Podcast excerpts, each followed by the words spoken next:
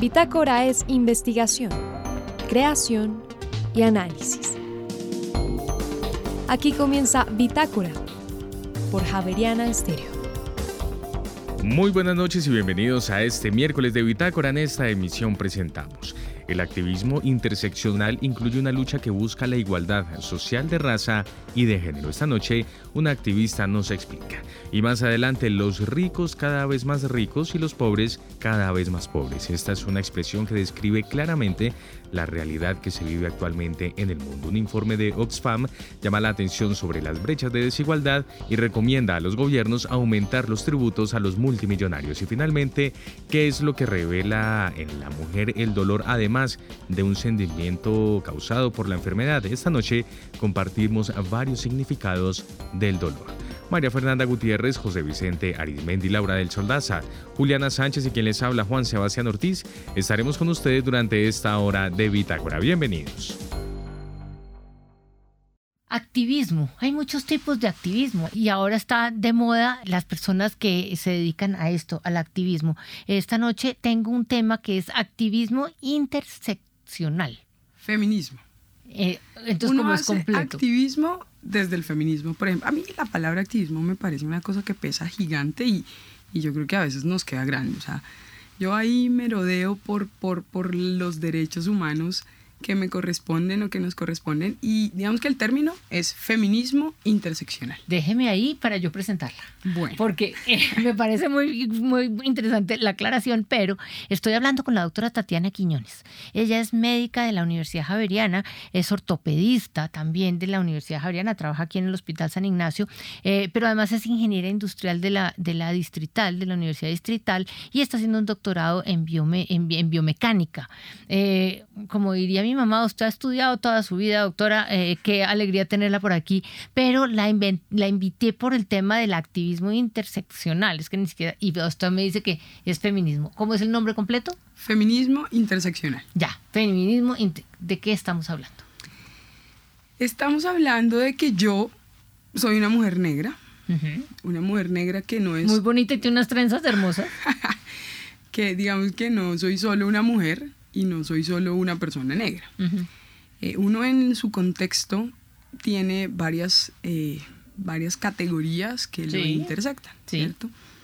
El feminismo blanco, primera, segunda ola, 60, 70, pues hablaba de mujeres blancas, europeas, mm, con acceso a, ciertos derechos y, otras que no. Sale la tercera ola que se une un poquito a esto y cuando yo tenía tres años, en el 89, Kimberly Crenshaw, que es una abogada que tuve la fortuna de conocer aquí en, en, Bogotá, vino a visitarnos, profesora de NYU, de Columbia, de UCLA, que empezó a hablar de, del feminismo interseccional. Y ella empezó a hablar de cómo la clase, el género, la raza y la orientación sexual le suman a esa matriz de opresiones. Está claro, aunque la gente dice que no, que hay, hay gente que dice no, que ah, yo creo que no, no, pero hay gente que dice todos somos iguales. Yo no me atrevo a decir que todos somos iguales. Y tampoco me atrevo a decir que todos tenemos lo mismo, o sea, que todos estamos, digamos, mm, uno no puede homogenizar a los seres humanos. Y es claro que no es lo mismo ser una mujer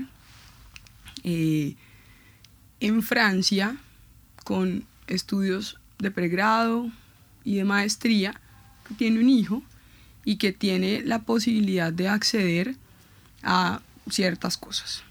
A ser una mujer racializada en Tumaco, Nariño, con cuatro hijos, con cero acceso, bueno, no cero, pero con un acceso restringido a agua potable y con la posibilidad de estudiar y tener un cargo en alguna empresa nulo no somos iguales, no somos iguales Pero las mujeres. Pero eso no es un problema de la mujer, eso es un problema del medio y del país en donde está. y no importa la persona. Ponga un señor en Francia que ha estudiado no sé qué y ponga el señor en Tumaco y le pasa lo mismo, independientemente de la mujer, género, no sé. Total. Lo que pasa es que yo soy feminista, lo que pasa es que yo soy una mujer negra. Y lo que pasa es que he sentido cómo, cómo esto digamos que tiene, tiene, tiene, tiene peso en mí, ¿sí? Y, y, de chiquita me empecé a, a, preguntar, oiga, ¿y por qué no hay más mujeres como yo en... Y eso que... En el colegio. Yo, yo hablo desde el privilegio, además, porque no es como... ¿Sabes? O sea, no es como que todas las mujeres negras somos iguales, además. O no, todos los no todas las personas negras o somos iguales. Claramente yo he tenido 1500 privilegios porque la universidad, buenas universidades, dos universidades, y he estudiado y ha pasado lo que he querido que pase, obviamente con, con, con un trabajo, pero pero no soy el común de las mujeres. para allá iba yo, y perdóneme que le, que le interrumpa, pero cuando uno es activista, cuando uno es feminista, es porque tiene detrás un sentimiento que, eh, que a mí me han dado muy duro. Generalmente tiene un resentimiento, ¿o no? ¿No hay resentimiento para hacer, tener todos estos sentimientos? Yo, yo creo que no es resentimiento, es más bien la necesidad de la diversidad y de la equidad y de la inclusión. A mí lo que más que el rabia y más que disconfort como en lo profundo de mi ser de los quiero matar a todos, es, oiga, qué lindo que los espacios pudieran nutrirse con esa diversidad. Entonces, por ejemplo, en lo que, volviendo al, tema de, chiquita entonces, y en la escuela, Tatiana, la única negra, en el salón, por ejemplo. Y después en el colegio, igual. Y los amigos de ingeniería, igual. Y en medicina, pues peor. Y ahorita en el hospital, pues peor. Entonces es como, bueno, y, es que no nos gusta a las mujeres, a las mujeres, ser ingenieras, ser médicas, bueno, ahorita somos más, ¿no? Ser ortopedistas. Mm. Hace poquito levantamos información y somos el 11%. O sea, de todos los ortopedistas de Colombia, somos el 11%. pero hace muy poquito tiempo le abrieron la ortopedia a la mujer. Yo soy la primera mujer ortopedista negra en Colombia. Dios mío. Por eso, ah, ya voy yo. ¿Usted no se siente muy orgullosa de ser usted? Es decir, se, eh, eh, va que uno sea feminista, activista, cuando uno se debe sentir completamente orgulloso o desde el orgullo es usted feminista y activista. Me gusta eso. Oye, me gusta, me gusta. Soy, sí, sí, lo dijiste, lo dijiste mejor que yo y más rápido. Eh, es, una, es una cuestión de, como de reivindicación. Y es, es, es desde el orgullo, es como totalmente, estoy orgullosa y me parece una delicia y me parece súper representativo, pero estoy cansada. Estoy cansada desde chiquita abrir el, el, espacio como a codazos y estar ahí como vigilante diciendo, me lo merezco, puedo, ¿por qué no yo? Porque si el otro resto de gente sí, nosotros no. Entonces llega un momento en el que digo, oiga, ya, pues, ¿en qué sí, ya, ya no. Yo, yo he tenido discusiones con jefes y con amigos de, pero ¿cuál es la necesidad de decir que es negra y que, por qué eso es importante? Pues claro que es importante, porque cuando uno va a Tumaco, por ejemplo, que estuve el fin de semana pasado, es Ahorita menos, pero, pero para la gente es como irrisorio. Sí, claro. Pensar en, sí, como imposible. O sea, es como, no, pero pues yo estoy aquí en un puerto, mi papá es pescador, mi mamá tiene una tienda, yo cómo voy a salir y cómo voy a poder estudiar en un buen lugar y cómo voy a ser la gerente de Hewlett Packard. ¿Cómo? Entonces eso me parece que no tiene sentido. O sea, ¿por qué no podemos soñar igual? O sea, ¿por qué nuestros sueños son menos posibles? Lo que quiero es eso.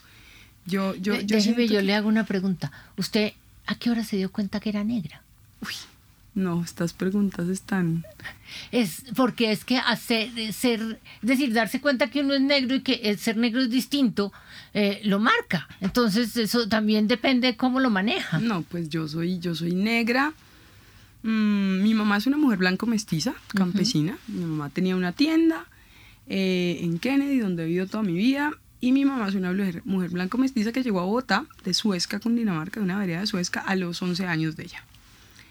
Eh, conoció a mi papá, un hombre negro, que nariñense del Pacífico Sur colombiano, de un pueblo que se llama Maguipayán en Nariño, que con las uñas salió de Nariño, llegó a Bogotá, estudió biología y química, después estudió medicina eh, y, el primer médico negro javeriano. En los 60, entró, uh 70 entró. Qué cantidad de orgullo. Es que todo lo que usted me va contando, yo digo, no hay sin orgullo. que Y entonces mi papá falleció en el 98, 2 de septiembre de 1998. Yo tenía 11 años, iba a cumplir 12. Yo soy hija extramatrimonial, entonces yo estaba con la familia de mi mamá todo el tiempo. Mi mamá en una, en una, digamos que en un trabajo gigante y en una, se me fue la palabra, pero como en una necesidad de acompañarme, ¿sí? de la trenza y el pelo y entonces un tío salserísimo me presentó la salsa, entonces yo como que ahí en medio de mi familia blanco mestiza resistía en cosas de lo negro pero sin yo no sabía que era negra. Yo en la escuela no sabía que era la única niña negra. Eh, llegué, eh, al, mi papá fue senador y el velorio fue en el Capitolio Nacional. Llegamos al centro, Plaza de Bolívar repleta, entramos a esa sala y un coro de mujeres de Nariño cantando alabados y yo veo solo gente negra y fue como ¿qué es esto? ¿Quiénes son? Como que me miré y los miré y miré que tenían los dos dientes de adelante separados y que el pelo era como el mío y dije, pucha, yo soy como yo ellos. soy como ustedes. Entonces yo supe que era negra a los 11 años. En el, decir, en el velorio de mi papá. Eso es haber vivido un, todo un proceso en donde la raza no tenía ninguna importancia. Entonces, ¿por, a, qué, ¿a qué hora se empieza a tomar la fuerza? tenía importancia, pero yo no la entendía. Porque entonces después me di cuenta, o sea, después entendí que el, la burla y que la cosa, chiquitos, era, era por eso. O sea, yo no veía cuál era la diferencia, pero después la entendí. Después, después cuando me vi negra, vi cómo me veían mis amiguitos. Vi cómo me veían. ¿Y no me gusté? Me encanté. Ok. Me pues encanté. Eso, es lo que usted muestra, es que me encanta. Eh, ¿A qué hora se vuelve uno activista? Uy, yo, yo, yo lo digo por necesidad. O sea, por necesidad y por orgullo. Yo creo que sí es una combinación. Mi, mi, mi interés fundamental es referente. Es ser referente porque yo siento que crecí con referentes no femeninos, por ejemplo, no mujeres, no mujeres que quisieran hacer lo que yo quería hacer o que hicieran lo que yo quería hacer. Entonces mis profesores, pero, pero en este momento yo quiero como, como no, no, no marcar el camino, suena demasiado pretencioso, pero sí decir que es posible. Que una persona lo pueda hacer, pues no significa que sea posible, mejor dicho, que todo el mundo lo pueda hacer, pero sí, sí, sí le da a uno como, como un descansito y como una tranquilidad y como una puedo. Un orgullo. Entonces, es, es eso. Yo, yo sí quiero como jalar y como inspirar y, y como normalizar desde, desde el punto de vista estadístico. O sea, desde el punto de vista, no, no, no, no la normalidad de esta harta eh, cuadriculada el sesgo, sino, sino pues que no seamos uno. O sea, es que ¿por qué? ¿Por qué? básicamente eso es lo que yo necesito. Cuando dicen, y, y yo siempre digo, es como pero ¿por qué, pero ¿por qué acciones afirmativas? O, o porque si todos somos iguales, entonces no, es que no estudian porque no quieren. Un chino a 30 grados se va la luz en Tumaco, no hay agua, estudiando sin luz y con un calor infernal, con la necesidad de responsabilizarse de otras cosas, a un chino de Bogotá, de un estrato socioeconómico más bien acomodado, pues si uno les hace un examen, de pronto no.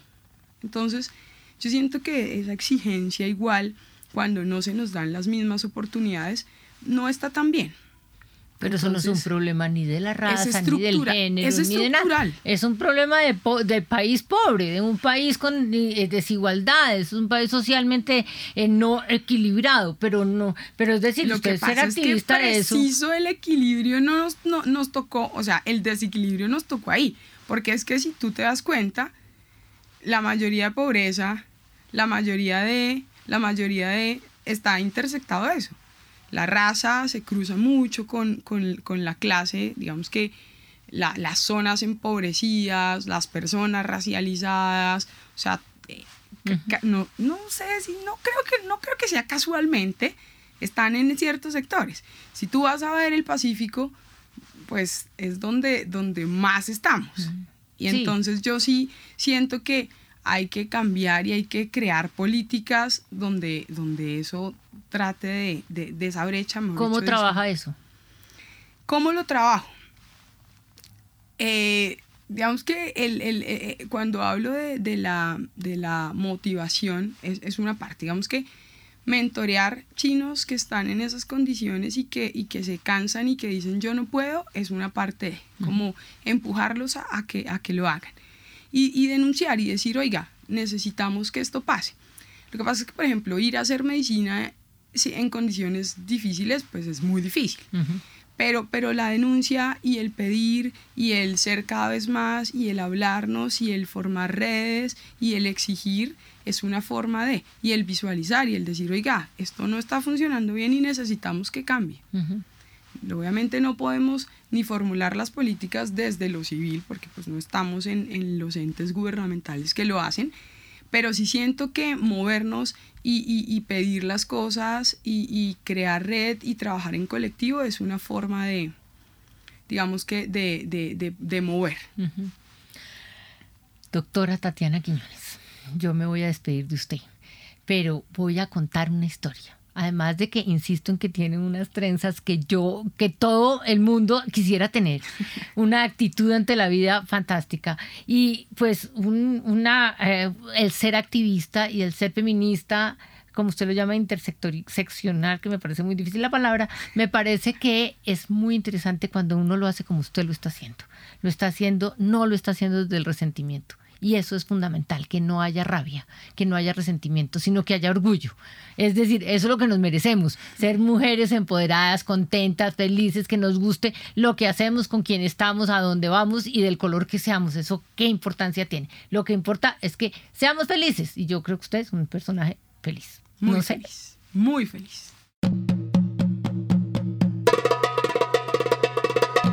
Y ahora en Bitácora, una muestra de la música sin fronteras de Javerian Estéreo.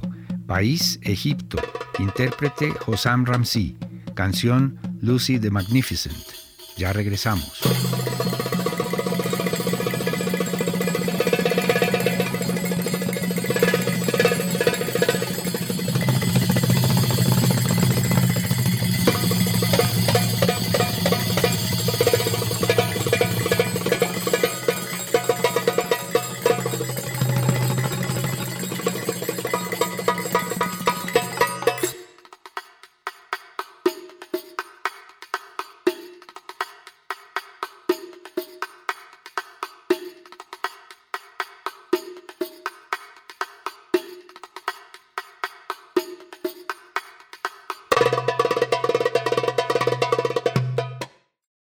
A inicios de esta semana se llevó a cabo la presentación de un informe muy revelador, muy importante para la coyuntura que está viviendo el mundo por parte de Oxfam. El informe La ley del más rico, que justo se lanzó, se dio a conocer el día en que comenzaron las reuniones del tradicional Foro Económico Mundial en Davos, esto en Suiza, un espacio en el que se reúne la élite política, eh, y económica del mundo para discutir temas que por supuesto son transversales eh, a todos los países. Es por eso que esta noche hemos querido invitar a Bitácora a Sandra Mojica, quien es la gerenta de influencia de Oxfam. Sandra, muy buenas noches y bienvenida a esta misión de Bitácora.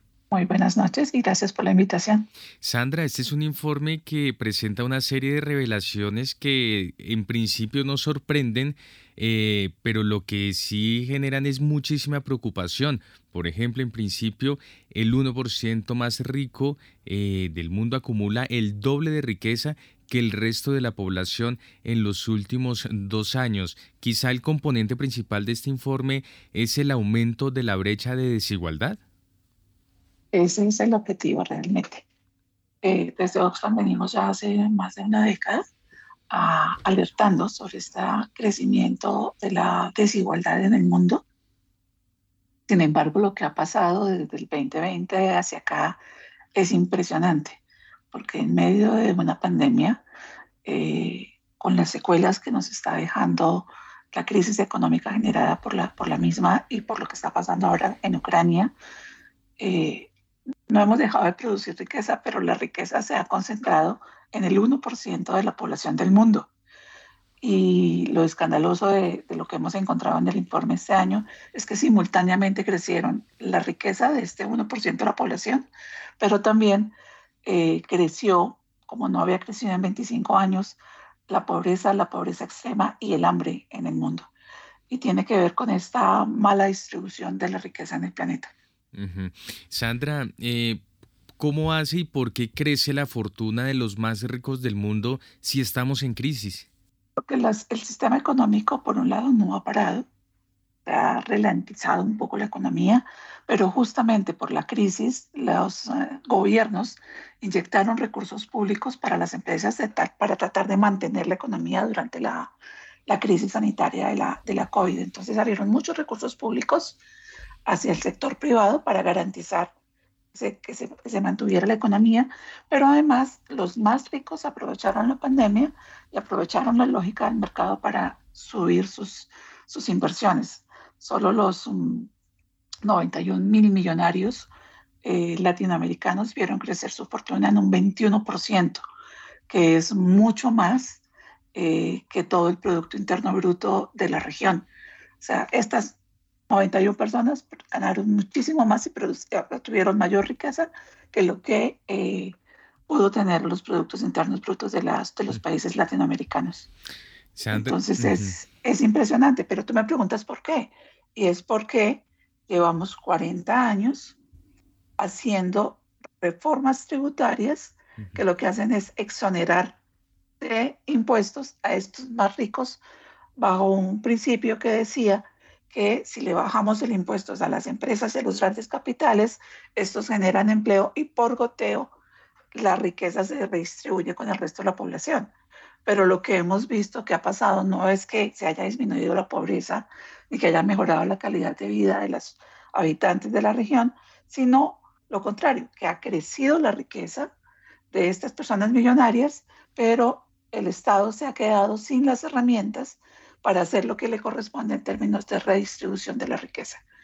Por eso la propuesta que estamos haciendo desde Oxfam y el llamado que hacemos es a que se grave la riqueza, a que haya un mayor impuesto para estos mil millonarios y así el Estado pueda hacer el ejercicio de redistribución para atender las necesidades de las personas más pobres. ¿Cuál sería, eh, de hecho, el principal impacto que tendría esta propuesta y esta recomendación que hace Oxfam, ¿no? Aumentar el tributo a estos eh, millonarios. Esto en cifras y en números, eh, ¿qué impacto tendría para también cerrar estas brechas de desigualdad?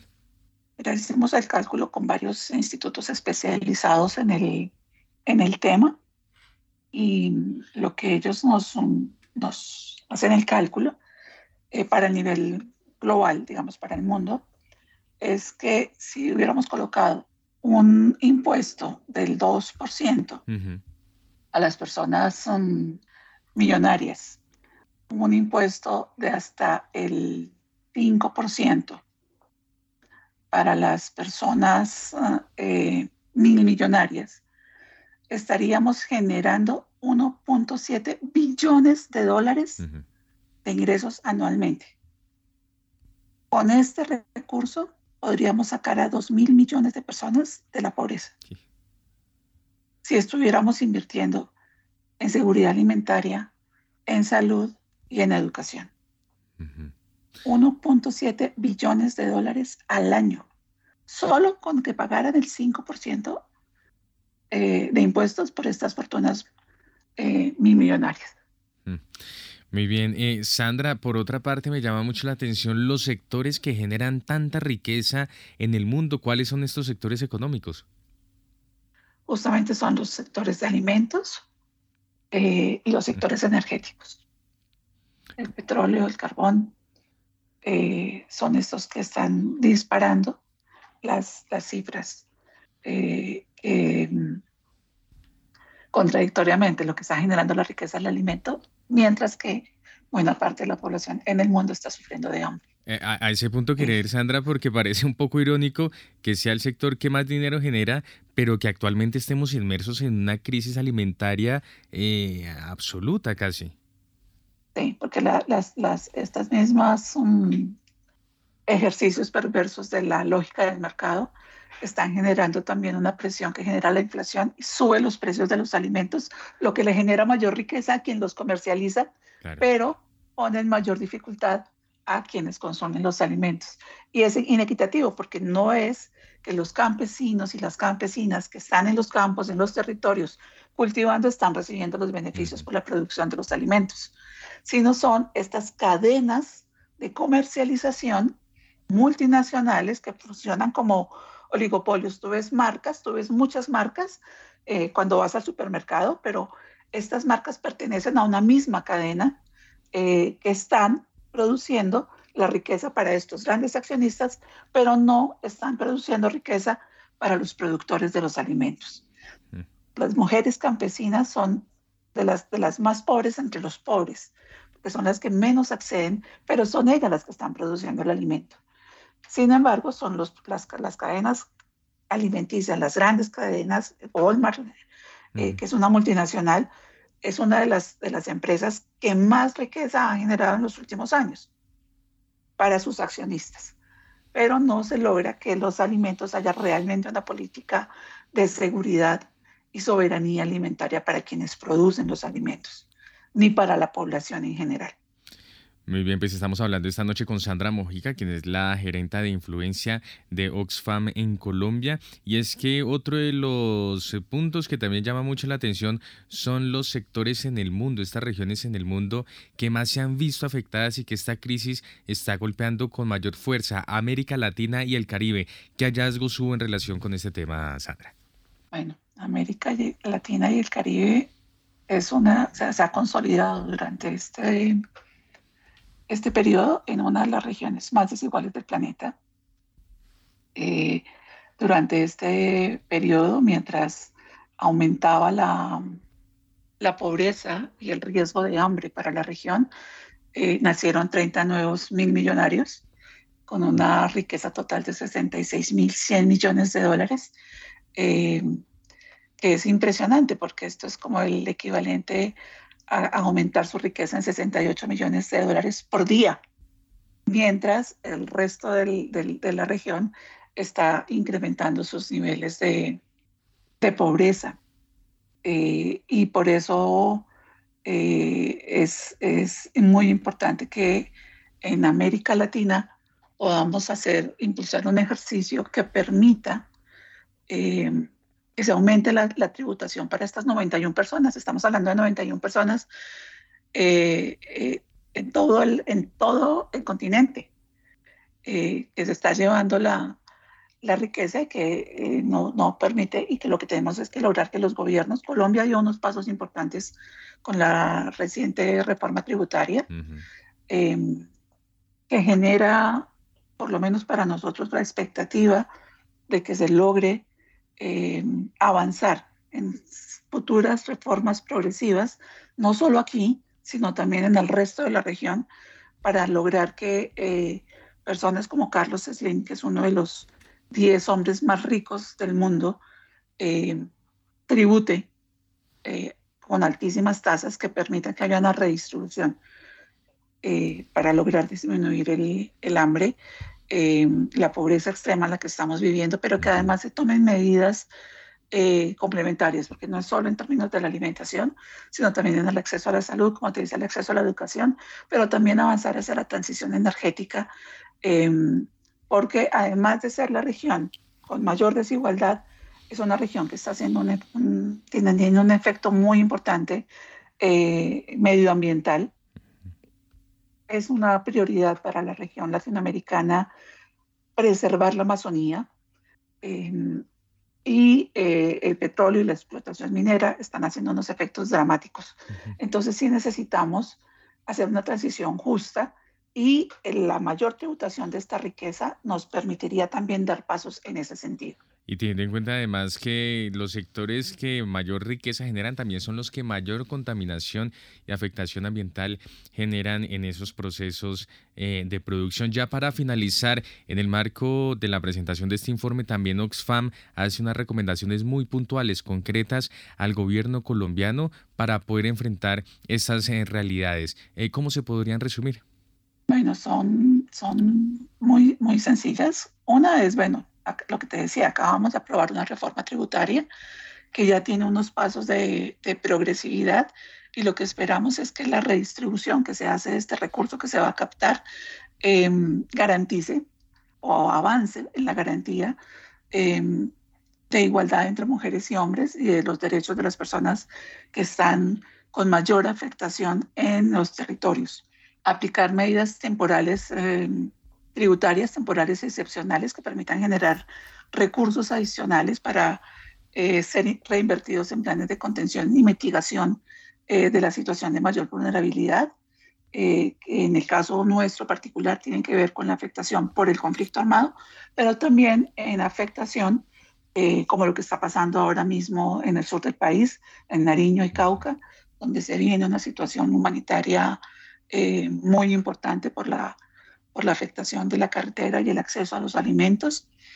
También el grabar de forma recurrente el patrimonio de los más ricos, eh, los cuatro colombianos más ricos tienen más riqueza que 25 millones de colombianos.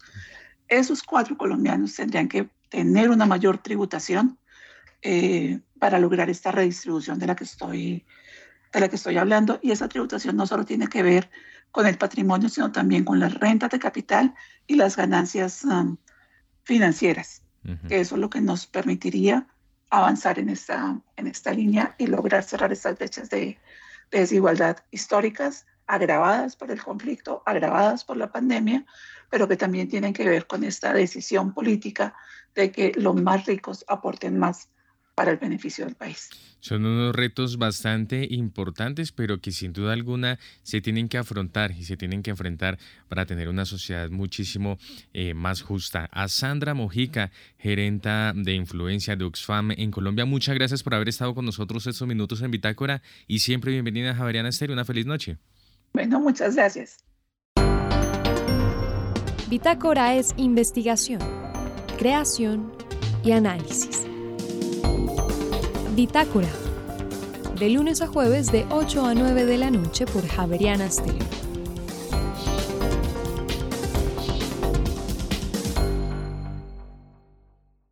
El dolor. ¿Lo sienten más las mujeres que los hombres o es igual para todos? Un estudio grande sobre la salud de las mujeres en Colombia, realizado en el Instituto de Salud Pública de la Universidad Javeriana, eh, analiza este problema si las mujeres sienten o no sienten más dolor y qué significa eso. La doctora Amparo Hernández está con nosotros esta noche, ella es médica javeriana, tiene un doctorado en salud pública y ha sido la persona que ha liderado eh, varios de los trabajos relacionados con este tema desde el instituto.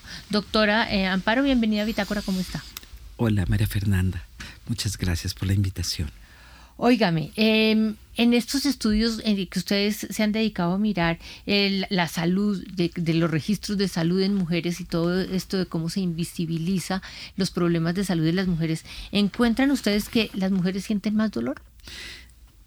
Pues realmente no, no es un asunto de sentir más dolor, pero sí consultan más que los hombres por dolores, dolores que aparecen como inespecíficos o signos y síntomas mal definidos, aun cuando muchas de las patologías cursan con dolor, por supuesto. Pero lo que hay en los registros del análisis de morbilidad es que hay una gran cantidad de dolor en, en, ese paquete, esa caja negra que son los signos y síntomas mal definidos y que esa cantidad de dolor es mucho mayor en las mujeres que en los hombres. Y ese dolor en el estudio que ustedes han hecho se relaciona con las enfermedades en particular. Quiero decir que eh, les duele más, por ejemplo, eh, cuando van a les va a dar un infarto o les duele o, se quejan. Ese dolor tiene alguna importancia en el en, el diagnóstico final. Realmente, como esto no es un estudio epidemiológico ni clínico tampoco, nosotros no podemos afirmar si el dolor es de mayor o menor intensidad. Mm, Lo que sí podemos decir es que toda esa cantidad de dolor podría estar revelando varias cosas. Uno, que no se reconocen apropiadamente la relación entre el dolor y algunas patologías específicas. Por ejemplo, eh, sabemos que las enfermedades autoinmunes, muchas enfermedades cursan con dolor articular. Y el dolor articular es una un paquete que está allí. Entonces puede ser que llega una mujer a los servicios de salud, consulta por dolor articular pero nadie piensa en la enfermedad autoinmune. Claro, sí, sí, sí, sí. Hay mujeres que cursan con dolor, dolor en el pecho, así que aparecen los registros, o dolor precordial. Y no sabemos si eso cursó o terminó siendo o una angina o, un infarto, realmente, ¿no? Cuando sí se sabe, y la literatura lo ha dicho de todas las maneras, que eh, se, existe una menor atención a los problemas cardíacos de las mujeres que los de los hombres.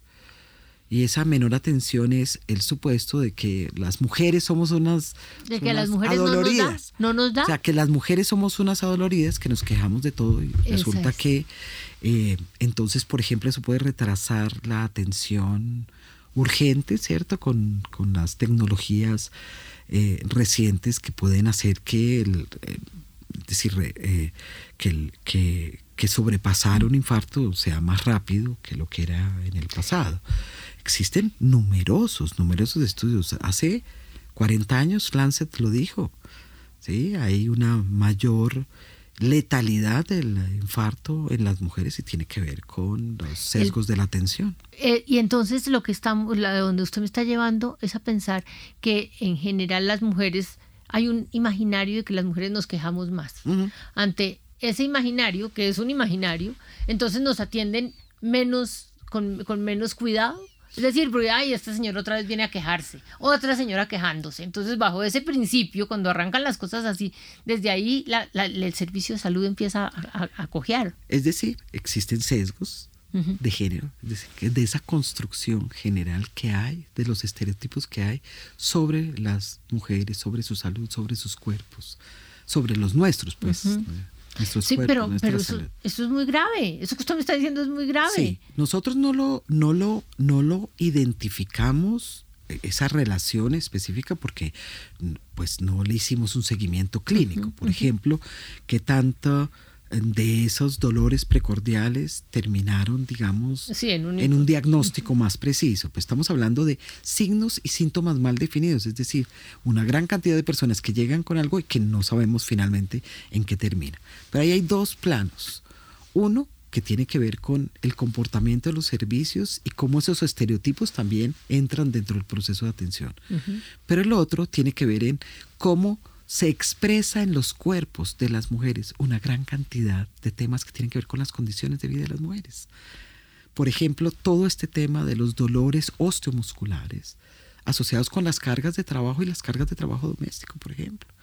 Habría que preguntarse eso. Es decir, puede haber varios planos, pero todos esos planos estarían revelando lo mismo, sesgos de género, es decir, unos supuestos sobre cómo somos las mujeres, cómo las mujeres, eh, no, de qué nos enfermamos y cómo son los cuerpos de las mujeres. Hay cosas increíbles, por ejemplo, hay más, o sea, cuando hablamos de diabetes, ¿cierto? Estamos hablando de un problema en el que hay, es más problemático en las mujeres. Se habla en general de los diabéticos. ¿sí? Es decir, no, no, no tiene sexo y no tiene lenguaje de género el, el tema. Entonces, revelar que existe una gran cantidad de dolores, preguntarse por cómo están, o sea, cómo están actuando los servicios de salud, pero también cómo es que las mujeres expresan en sus cuerpos sus realidades. Eso me parece que es muy importante, eh, el, entender el dolor como una expresión de una realidad. Eh, cuando por el otro lado, el otro imaginario es las señoras se quejan por todo. Así es. Entonces, eh, resulta que la realidad termina siendo, es decir, se, menosprecia. No existe la realidad en las mujeres. Es decir, a las mujeres no, en general no se les cree lo que les está pasando. Correcto. Y hay razones legítimas para el dolor. De hecho, otra tendencia es a em, psicologizar, por decirlo de alguna manera, los problemas o los malestares de las mujeres. ¿Qué quiere decir eso? ¿Eso qué quiere decir? Eh, la señora llega con un dolor inespecífico al servicio de salud y en el servicio de salud, pues después de hacerle los exámenes, resulta que los exámenes convencionales y muchas de esas normas están basadas en referentes masculinos. Por ejemplo, el dolor del infarto, ¿no? O sea, tiene una presentación distinta a los cuadros en las mujeres. Pero, digamos, llega la mujer con un, un tema inespecífico y si no acierta a la primera, termina en que la señora tiene problemas con el marido, que la señora tiene problemas en la familia, que mi señora tranquilícese, sí, ¿no? Sí, es decir, y la voy a remitir a psiquiatría. Es decir, eh, es o la idea de que todo dolor requiere solamente analgésicos. ¿sí? Es decir, también es el exceso de medicalizar solamente analgésicos cuando nadie pregunta pues en qué circunstancias viven las mujeres. Y yo sí creo que se, se expresan los cuerpos las realidades. ¿No hay protocolos de manejo ante el dolor? Me refiero a que si usted tiene un dolor, eh, no sé, precordial, o si tiene un dolor en tal sitio, tiene que hacer esto para descartar A, B, C o D. Claro. El punto aquí es que hay como otro, otro plano de esto, que es, eh, esto no es un asunto biomédico solamente. Entonces uno requiere explicaciones sobre causas sociales de los problemas de salud no solamente de causas biológicas. ¿sí? Eh, quiere decir que eh, puede existir los protocolos de dolor. Y a la señora nadie le ha preguntado de dónde sale, cómo son sus vidas, cuáles son las, digamos, condiciones legítimas de sus realidades. Pero cuando le pase eso, seguramente se va a encontrar con que pelea con el marido, con, es decir, se va entonces van a mandar el dolor hacia la parte psiquiátrica, que no es, lo que no queremos. Pero pelear con el marido no es de psiquiatría. No, pero, pero pues usted sabe que ahí lo, termina diciendo, no, eso lo que usted tiene es estrés. Porque lo que necesitamos es exactamente lo que tú estás diciendo, una apertura que vaya más allá de la expresión biológica, dolor, y protocolo de dolor a las causas del dolor. Y a cómo digamos, se pueden manejar.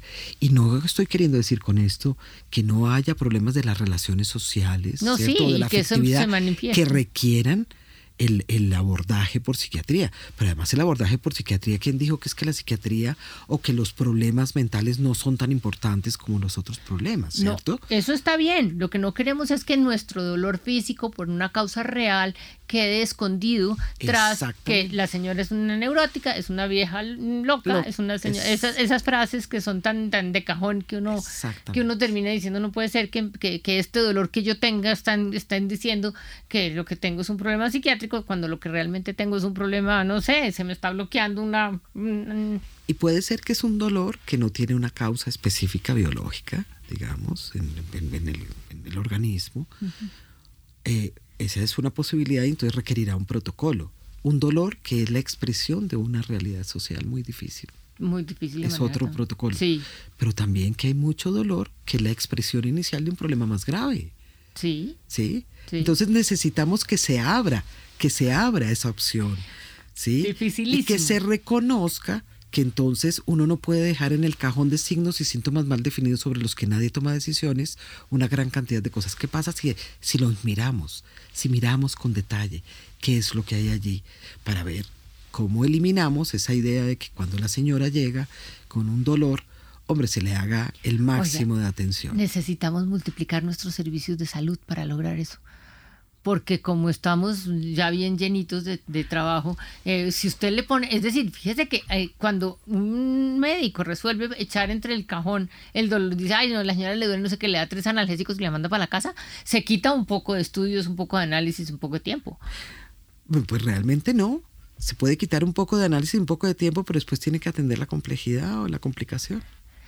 Sí, estoy de acuerdo en unos casos, pero en otros casos se lo quita y deja el problema crónico y la cronicidad termina empacándolo y tapándolo. Eso es inadmisible en un sistema de salud. Eso es inadmisible, pero meterlo en el sistema de salud se vuelve, eh, es duplicar la cantidad de trabajo que tiene el sistema. Realmente no, yo creo que puede ser más eficiente. Lo que hay que hacer es pensarlo, es decir, abrir esa posibilidad como se hace por todo. Pero la pregunta es, ¿por qué se hace para unas para unos y ah, no para otras. Ah, pero eso sí hay. Ah, para unos, usted ya me lo mandó a hombres y mujeres.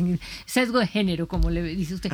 Mire, hay un estudio que es importantísimo saber y es cuánto el dolor que se registra como síntoma primario eh, termina siendo qué. Es decir, hacerle el seguimiento a ese dolor, hacer el seguimiento a ese dolor para entender realmente si es, porque usted me le puso tres posibilidades, es decir, claramente usted me lo mandó a un dolor eh, real, con una causa real física, a un dolor relacionado con los, eh, el trabajo y sus efectos que no son, pues que se soluciona mm, disminuyendo o mejorando sus cargas eh, laborales y a un dolor eh, psicológico total, es decir, que sino que, como dicen por ahí, somatizó su merced. Somatizar es también una realidad pero es otra posibilidad del manejo del dolor. Entonces sería interesantísimo saber hacia dónde va el dolor eh, y terminar entendiendo realmente el dolor, porque el dolor es una de las cosas que uno, es un síntoma de esos que forma parte de cualquier cosa. Entonces uno no termina en nada. ¿Para dónde va su trabajo con esto? Me parece muy importante. Pues realmente tenemos varias, varias conclusiones, como señalando varios retos, retos que hay en la investigación. O sea, esto es abrir una puerta. No, pues abrió como cinco. Sí, pero digamos es abrir la puerta de pensar eh, de, una manera distinta los datos tradicionales epidemiológicos.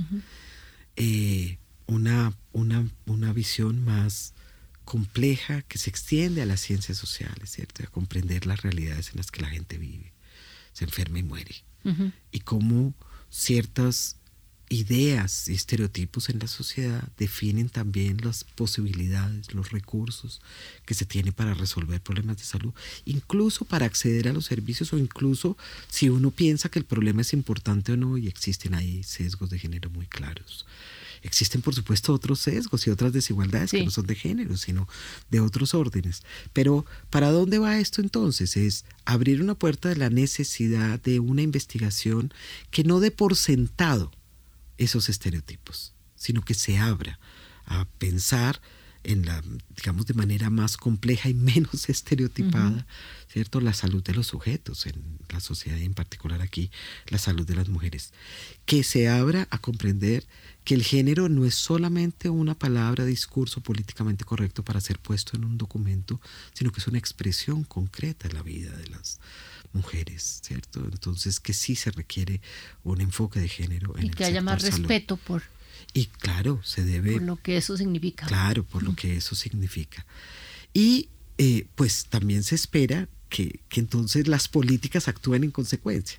Es decir, las únicas desigualdades en la sociedad no son las desigualdades socioeconómicas sino existen otras desigualdades territoriales, étnico-raciales, de género, de diversidad sexual. Nosotros tenemos miles de deudas que quedaron con este, con este proyecto. Cuando digo deudas, quiero decir miles de caminos posibles para abrir.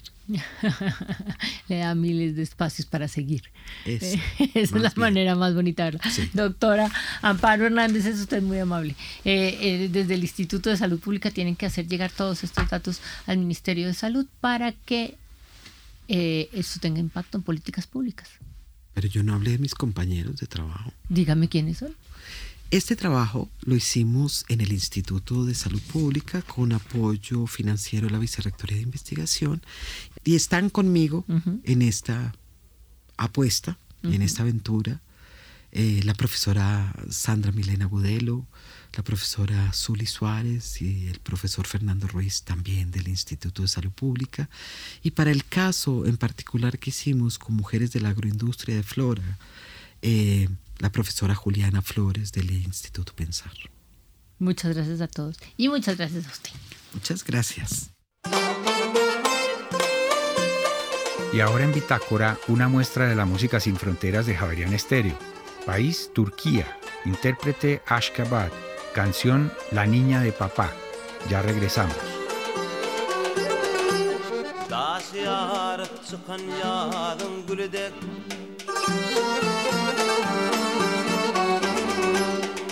Adı kundağın yarım sukan gıyır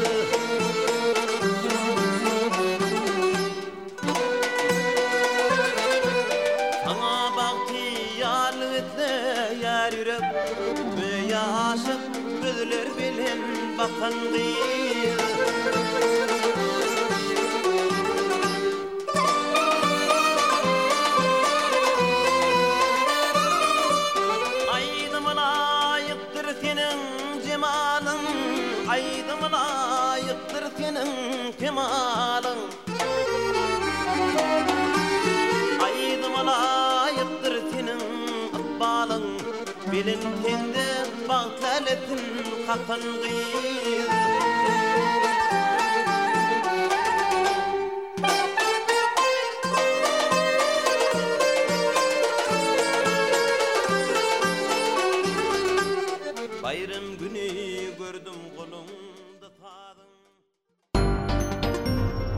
En Javeriana Stereo, el trino del día.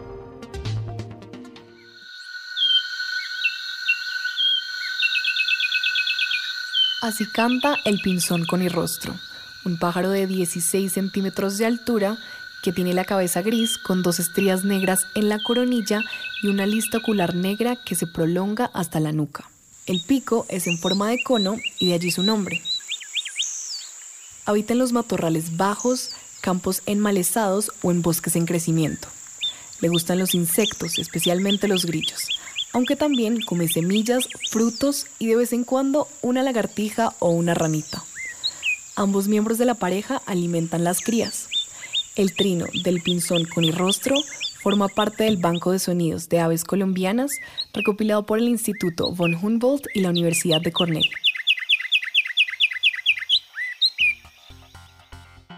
Y antes de finalizar esta emisión de Bitácora, les tenemos 13 recomendaciones culturales para que ustedes se programen con nosotros durante la jornada de mañana. Iniciamos nuestra agenda cultural con el taller Artes Marciales de Tradiciones Chinas, un espacio para conocer esta cultura con diferentes actividades y expresiones artísticas que conmemoran el Año Nuevo Chino. Recuerde, desde las 10 de la mañana en la Biblioteca Pública El Parque. Por otra parte, sobre las 8 de la noche, usted podrá disfrutar de la obra Brahms, una comedia hecha por error. Este es un espacio que comienza cuando un productor de poco prestigio quiere realizar un clásico de Shakespeare, el cual protagonizará. Esta obra llega por primera vez a Colombia bajo la dirección de la actriz Ana María Sánchez, quien ha realizado diferentes montajes experimentales, shows de clown y teatro documental desde las 8 de la noche en el Teatro Libre de Bogotá. Y finalmente, sobre la misma hora, se presentará la obra 25 Cosas, una obra catalogada como una comedia con cosas, la cual narra la historia de Elías Farías, una mujer que pierde la memoria y se convierte en otra, bajo la dirección de Fabio Rubiano, desde las 8 de la noche en el Teatro Petra en Bogotá. Y así llegamos al final de esta emisión de Bitácora. A ustedes muchas gracias por haber estado con nosotros. Los invitamos a que continúen en Javeriana Estéreo. Ya llega una nueva entrega de la serie 50 vidas y a continuación Miguel Antonio Cruz y Jazz Vanguardia. Que tengan todos ustedes una feliz noche de miércoles.